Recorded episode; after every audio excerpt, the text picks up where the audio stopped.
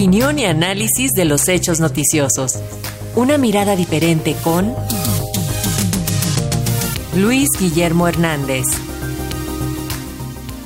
Así es, esta mañana Luis Guillermo Hernández, periodista y analista político, nos habla acerca del Plan B en materia electoral aprobado en la Cámara de Diputados. Muy buenos días, Luis Guillermo. Adelante, te escuchamos. Muy buenos días, Alexia. Muy buenos días también a la audiencia de Radio Educación. La oposición en México ha cometido un error que considero muy grave al negarse a discutir en la Cámara de Diputados los términos de la reforma electoral propuesta por el presidente López Obrador no solo por el hecho de que una mayoría de ciudadanos apoyamos que se lleve a cabo una revisión exhaustiva y profunda de las estructuras electorales del país que requieren una intervención, una actualización, una modernización en diversos ámbitos, sino porque evidencian que su verdadero papel en este sexenio es el de entorpecer todos los intentos de transformación, casi en todos los casos, por defender viejos intereses. Para nadie es un secreto que nuestro sistema electoral es ominoso, excesivamente caro, sumamente obeso y desde hace más de una década ha sido controlado por un mismo grupo, ahora prácticamente convertido en una camarilla al frente con Lorenzo Córdoba, que se ha apoderado de la institución como si fuera un coto de, de poder privado.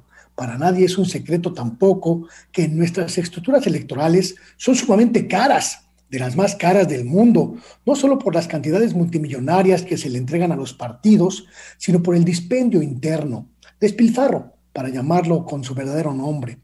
La oportunidad única de intervenir al INE con la participación abierta de todas las fuerzas políticas, con una verdadera ciudadanización del instituto, se perdió principalmente porque a falta de un proyecto de país o de una oferta política específica, la oposición ha recogido banderas que en algunos casos llegan al absurdo, como la de el INE no se toca, Aquí se ha dicho muchas veces, ninguna institución debe estar al margen de la supervisión y la revisión constante de la sociedad. Y en México, hay que reconocerlo, ha ocurrido una transformación política, social y económica en 2018 que obliga a revisar la pertinencia del entramado electoral para adecuarlo a las nuevas circunstancias. No se trata, no se trata de ninguna manera de que el INE le sirva a López Obrador o de que el árbitro electoral, hoy evidentemente cargado hacia uno de los polos del poder, se rinda, ante el presidente en turno o ante el secretario de gobernación. Se trata de que el INE responda a las necesidades de una sociedad cambiante, tan cambiante que ya no es la misma que era hace apenas cuatro años.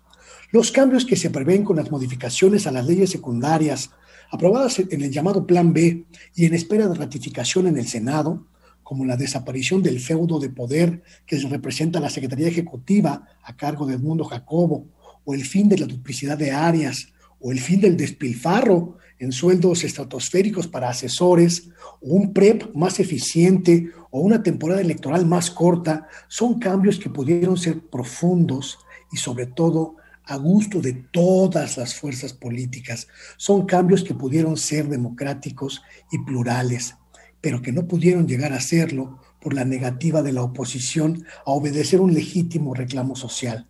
Eso seguramente podrá salirles muy caro y estaremos observando qué va a ocurrir al respecto. Este es mi comentario. Muchas gracias por el mismo, Luis Guillermo. Nos escuchamos la próxima semana. Un abrazo. Hasta pronto, Papu. Hasta pronto.